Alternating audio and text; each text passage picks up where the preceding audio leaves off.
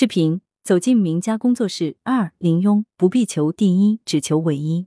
近期，羊城晚报策划推出文化强省深访谈系列报道，反响热烈。在此基础上，我们继续深耕美术领域，推出岭南美术名家工作室融媒体系列报道，走进美术名家创作现场，陆续展现广东美术名家风采。首批选取的是刚刚获得文艺终身成就奖的汤晓明、林庸。以及中青年德艺双馨艺术家的范博、林兰四位美术家，相关报道同步在羊城晚报、羊城派 APP、云上岭南文化博览会、羊城晚报学习强国号等呈现。岭南美术名家工作室融媒体系列报道二文视频，羊城晚报全媒体记者朱少杰，文艺实习生杨蕊图，受访者提供。人物简介：林庸，一九四二年生，广东潮州人。一九六六年毕业于广州美术学院中国画系，历任中国美术家协会副主席、广东省文联副主席、广东省美术家协会主席、广东画院副院长等，现为广东省美术家协会名誉主席、中国国家画院院务委员，享受国务院特殊津贴，专家一级美术师。走进工作室，回到画室就是战斗。第三届广东文艺终身成就奖获得者、著名艺术家林庸先生是一个传奇。从艺半个多世纪，他多次变法，以其自述所言，四十岁前时有巨幅问世，多做历史画，自持有素描功夫；四十岁后多做抒情小品、益智人体画，自信唯美写实。六十岁喜画山水。我以为不必求第一，我只求唯一。林庸的初心始终坚守艺术，未曾改变。我画画就像天天在磨刀。林庸说，磨刀这件事情并不是很好玩的，很可能磨出血，但是。做人要有这种勇气，我就是一辈子都在磨，咬牙切齿。大病之后，林庸有很长一段时间习惯每天去白云山。我在白云山是愉快的，是休息，是预备。回到现在画室这个位置是战斗，回到画室就是战斗，这是林庸一直以来的艺术态度。小时候经常看到父母在家里画画，起床一睁开眼就看到他们在窗前不停的画。他们每天准时早晨七点起来画画。在女儿林兰的回忆里，既是父母勤奋作画的依稀身影。我们家就是画室，那时候房子很小，画室比居住的地方要大得多。在他们心中，艺术可能比生活更重要，或者说，艺术是生活中最重要的部分。林庸的画室位于五羊新城一栋九层楼的三楼，因为没有电梯，从一楼到三楼要走过一段又长又陡的台阶。画室十来平方，红木罗汉床、藤椅书架。以及收藏的工艺美术品多年不变。林庸夫人苏华说：“这套房子是广州最早的商品房，那时二沙岛还是一片芦苇荡。但林庸一直不愿将画室搬到其他地方。二零二零年，画室进行了一次翻修，但主要是对屋内的腐漏做了处理，更换陈旧的水电设备，其他都完全按照林庸的要求恢复原状。装修前，房屋整体乃至每个局部都拍了照，一切修旧如旧，仿如文物修复。”我爷爷是文革前广东潮州唯一一个抽沙民间工艺大师，等于父亲从小生活在民间艺术的氛围里，看着金木雕、潮绣、抽沙这些民间工艺品长大。林兰告诉记者，林庸爱好收藏，画室各处收藏了很多剪纸、皮影、木偶等民间工艺品，收藏对其绘画风格产生了一定影响。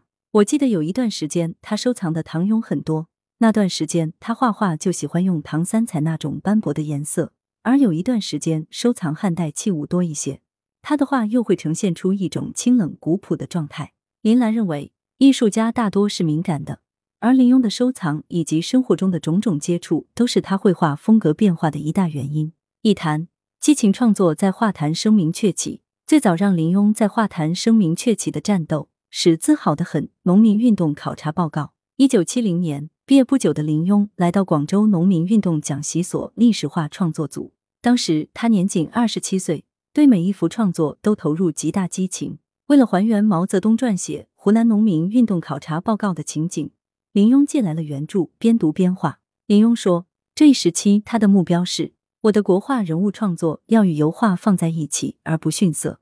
为此，他用素描方法，首先画出多个圆大样稿。在不断的细节处理中，逐渐丰富人物形象。有时为了描好一个面部细节，他打下的草稿就不下十数幅，最终历时十个月完成巨制。在画面整体色彩处理上，林庸匠心独运。据其自述，当时他每一次渲染都用不同的红、第一次用朱标，第二次用大红，第三次用朱砂，第四次用洋红，接着再用多种红色多层渲染，使这红色在多年后仍常保新鲜红艳。画面中，它有一一托红旗、红绸等遥相呼应的剧烈动势，让这红色在画面中错落分布，由此整个画面形成一股强劲的红色涡流，迥异于以往国画的色彩表现，极具视觉冲击力。此后五六年间，林墉几乎每年都有佳作问世，备受瞩目。调查归来，百万雄师过大江，延安精神永放光芒，战地新歌，八路秧歌进村来等，在时代审美的共性中，通过其扎实的人物结构、塑造功底以及洒脱的笔墨技法，显出其特有的个性，从而成就他在历史画创作中的重要地位。今天重温这些传世佳作，人们依然可以从中隐约感受到那个时代制成的艺术心灵。而对于艺术家本人而言，时隔多年。每次回忆当年创作的情景，林墉依然思绪万千，难掩激情。我每一次看我画的历史画，都会激动，想哭。巴汉的自立画风摄人心魄，专画人物十分兴趣。偶作花鸟，点缀而已。林墉曾如此总结自己的艺术。上世纪七十年代末期，林墉的绘画水到渠成的过渡到为众生写照的时代，从历史题材到平凡人题材的转换。标志着他由对生活意义的探寻走向了对生命状态的诠释。一九七八年是林墉艺术生涯中至为关键的转折点。这一年，他作为中国美术家友好代表团成员出访巴基斯坦，在八十来天，我被奇异的风物迷得神魂颠倒，大画特画。回来后整理出二十多幅国画和一百多幅速写。林庸先后三次应邀出访巴基斯坦，每次归来总带回一批数量可观的人物画写生作品。在国内外产生轰动效应，更荣获巴基斯坦总统授予的卓越勋章。由此，林墉的现代人物绘画的语言风格走向成熟。他把文人画的审美追求融入创作中，在推出一大批精到的写生作品的同时，他的一系列风格鲜明的佳作也相继问世，如《舞蹈家》《红与绿》《橙色》《北京姑娘》等。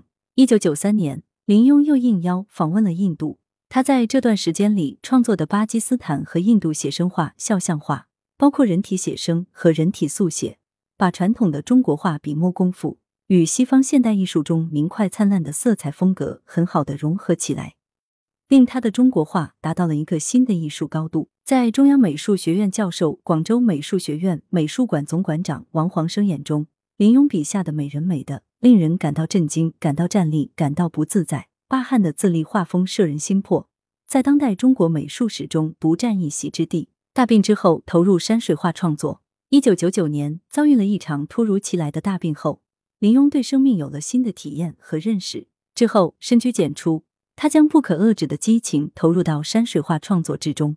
尽管年过八十，林庸仍愿意再花一点时间认真学习。有些事情，与其空想，倒不如实实在在来做。我这个人一辈子。画画这个事情是要实实在在的，要一笔一笔来画，而且要允许自己经常画坏、画错，这样才可能通过好多的倒退，得到一点点的往前。二零一八年，林墉《四山环四飞山》在广东美术馆展出，受到广泛关注。距林墉上一次在广东美术馆举办大型个展，已经是十五年。我一辈子到现在都还没想到创新，我一直都在磨。我画画就像天天在磨刀。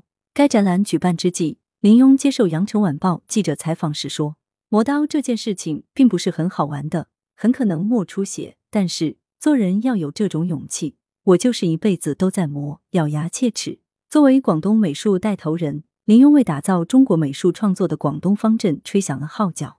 从二十世纪八十年代开始，他率先策划组织广东美协新合展系列，建立广东美术创作院，培养了大批优秀人才。除画家身份外，林庸也颇具文学功底，先后出版文集画集四十余部。他的画中有文，文中有画，用画笔描绘人生，用文笔挥洒才情。广东有了他是很光荣的事情。艺术家黄永玉这样评价林墉：好像他不应该生长在其他地方，恰恰好应该长在广东，是相得益彰的。很难想象林墉离开广东会是什么样子。总策划杜传贵、林海丽，总统筹孙爱群、陈乔生。执行统筹：邓琼、吴小潘、朱少杰。来源：羊城晚报·羊城派。责编：吴小潘。编辑：朱少杰。